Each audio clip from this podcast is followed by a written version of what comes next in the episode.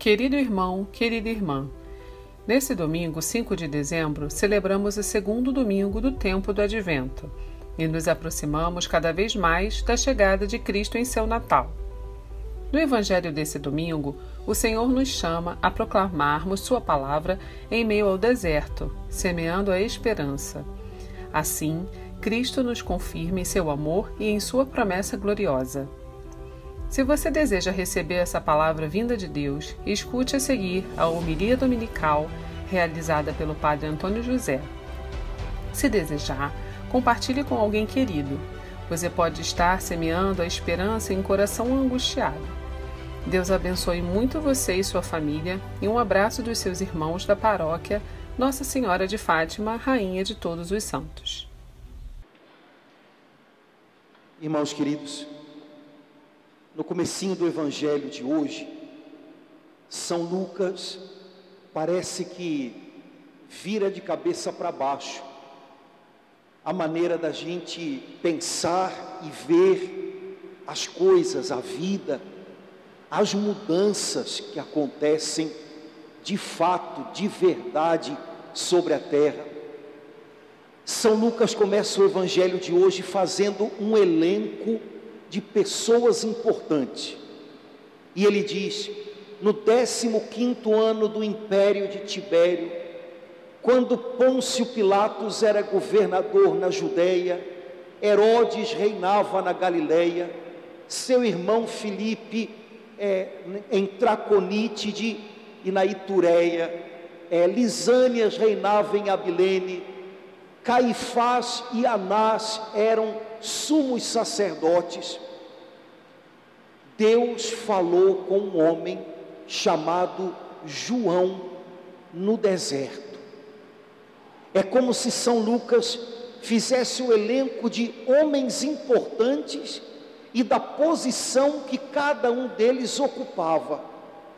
Mas no final, é como se ele dissesse para a gente: a nenhum desses Deus falou, nenhum deles soube ouvir a voz de Deus, nenhum deles tinha uma posição nos planos de Deus, mas um homem chamado João, que vivia no deserto da Judéia, esse homem escutou a voz de Deus, com ele o Senhor abriu o seu coração, e esse João fez toda a diferença.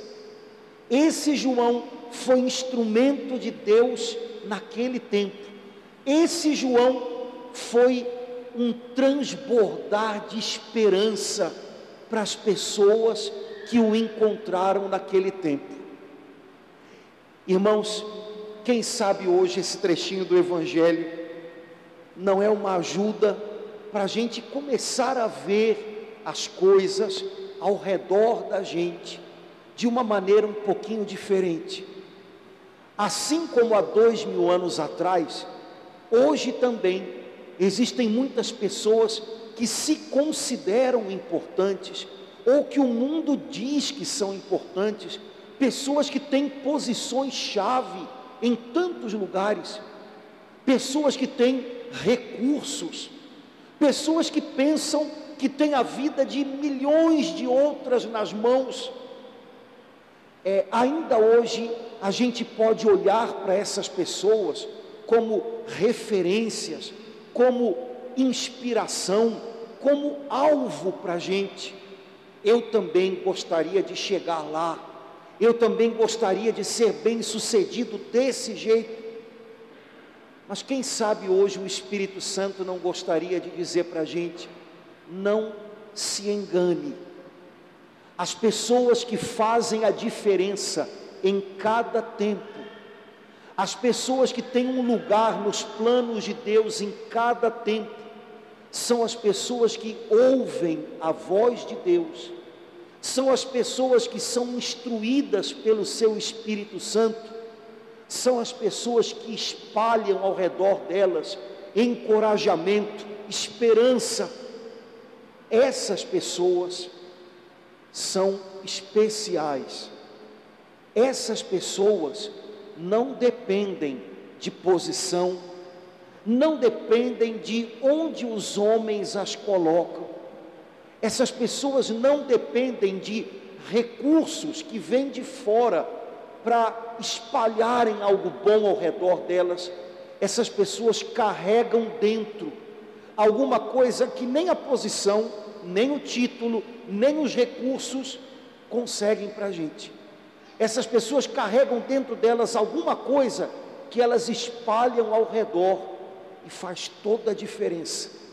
É com essas pessoas que Deus conta. Deus, no tempo de Tibério, Pilatos, Herodes, Filipe, Anás, Caifás, Deus contou com um João ninguém, lá no deserto. E esse homem transformou o deserto num lugar de esperança. Irmãos, às vezes a gente cria tantas expectativas a respeito é de personalidades famosas, pessoas que parecem influenciar tanta gente porque tem um lugar na internet ou na TV. Ou... Deus continua contando com os Joões que nem nós que sabem transformar deserto em lugar de esperança. É com essas pessoas que Deus conta. No tempo de João Batista, as pessoas desciam de Jerusalém, que era uma cidade bonita, próspera, uma cidade com palácios, uma cidade com clima agradável, cheia de água. Elas desciam em direção ao deserto da Judéia porque em Jerusalém havia pessoas poderosas, mas não havia esperança, não havia atmosfera para a alma da gente.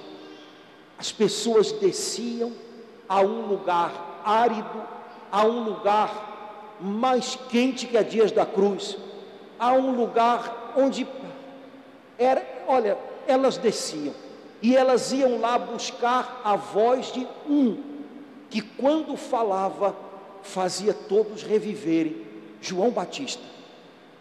Irmãos, esse homem é, transformou o deserto num lugar onde Deus falava e onde quem o ouvia se renovava.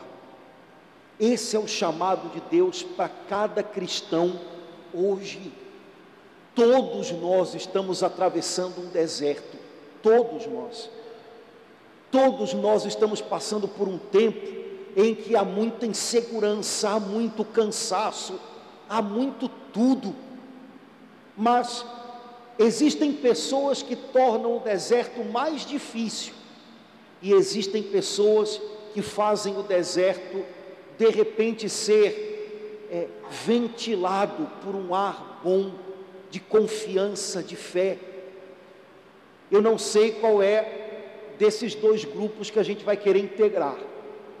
Se a gente vai querer ser do tipo de pessoa que transforma o deserto em lugar mais complicado ainda, porque passa pelo deserto brigando, reclamando, é, só olhando para os obstáculos, é, espalhando ao redor um clima, uma atmosfera de insatisfação, de descrença, ou se nós vamos querer ser do time, da companhia de João Batista, Pessoas que, quando passam pelo deserto, transformam o deserto num lugar melhor, num lugar de fé, num lugar em que se olha para frente, num lugar de encorajamento.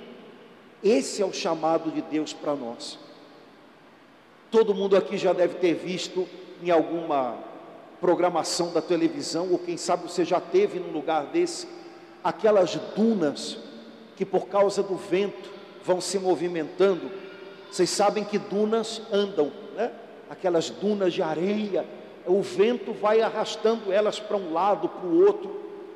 Irmãos, quando a gente está passando pelo deserto, primeira coisa, a gente tem que vigiar para o deserto não entrar e não tomar conta da gente. E depois, enquanto a gente passa, a gente tem que espalhar esperança em quem está em volta. Será que nesse um ano e tanto que a gente está vivendo, será que entraram algumas dunas de areia quente será que o deserto avançou para dentro da gente e a gente se deixou levar pela descrença, a gente se deixou levar é, pela raiva que tantas pessoas parece que estão cultivando na alma? Ou será que a gente está fazendo o trabalho de João Batista, transformando o deserto num lugar melhor? Esse é o seu chamado. Lá na sua casa, lá no lugar onde você trabalha, aqui na igreja, lá no lugar onde você convive com as pessoas mais próximas de você. Nossa tarefa não é trazer solução, a gente não tem, mas a nossa tarefa é mudar o ambiente, a atmosfera desse deserto. João Batista, que pregava no deserto da Judéia, ele sabia que não era a solução. Ele não dizia, venham cá comigo e eu vou dar um jeito na vida de vocês. Ele dizia, aprontem-se, porque Deus vai trazer a solução. Aprontem-se, porque a resposta de Deus vai chegar e vocês têm que estar prontos para abraçá-la quando ela vier. A tarefa da gente é a mesma. A nossa tarefa não é ser solução para tudo, ter resposta para tudo. A nossa tarefa é ajudar as pessoas ao redor da gente a não se entregarem à descrença, ao desânimo, manterem o coração atento e acreditando que Deus tem algo ainda que Ele pode, que Ele vai fazer. Se você der uma olhadinha na sua Bíblia com atenção, no comecinho dos Evangelhos, você vai ver que os primeiros apóstolos de Jesus, todos eles foram discípulos, amigos de João Batista. João Batista transformou os amigos dele em amigos de Jesus. João Batista transformou as pessoas que conviveram com ele em pessoas que, quando Jesus chegou, estavam prontas para receber. Essa é a tarefa da gente, irmãos. Nossa tarefa não é dar resposta para tudo, e não se cobre isso, porque ninguém tem resposta para tudo. Nossa tarefa não é ser solução, ah, eu tenho que dar um jeito. A gente mal tem solução para a gente, vai ter para os outros. Agora, a nossa tarefa é como a de João, as pessoas que estão perto da gente, porque tão perto da gente, tem que se sentir mais perto de Deus. As pessoas que são amigas nossas, a quem nós encontramos, que nós buscamos, essas pessoas, elas precisam encontrar um pouquinho de amizade com Deus por estarem ao nosso lado. O nosso chamado é esse. E se a gente fizer ao nosso redor um ambiente em que as pessoas se sintam perto de Deus quando elas vão chegando, nossa, a gente já vai ter feito algo muito especial. A gente às vezes encontra Deus no deserto. Todos nós sabemos que isso é assim. E quem sabe nesse deserto que a gente está hoje, a gente pode transformar pelo menos o pedacinho em que a gente está num lugar onde as pessoas podem encontrar o Senhor, porque encontraram com a gente, com a nossa fé, com a nossa mão estendida, com a nossa vontade de ajudar, com a nossa maneira de enfrentar os problemas, a vida. Esse é o nosso chamado. Hoje a gente ouviu umas palavras tão boas para dar ânimo novo para a gente. Não vamos deixar a agitação do final do ano roubar essas coisas da gente, não, porque com Covid, com gripe, com o que quer que seja, o povo já está um ritmo de, né, de final de ano, já está todo mundo meio acelerado, né? já está todo mundo indo para dias da cruz, né? indo para Madureira, né? que vocês adoram, ou oh, coisa boa, Madureira, né? boa de ficar longe, é, mas, oh, coisa boa, né? Todo mundo animado, tá bom, fica animado, só toma juízo, né?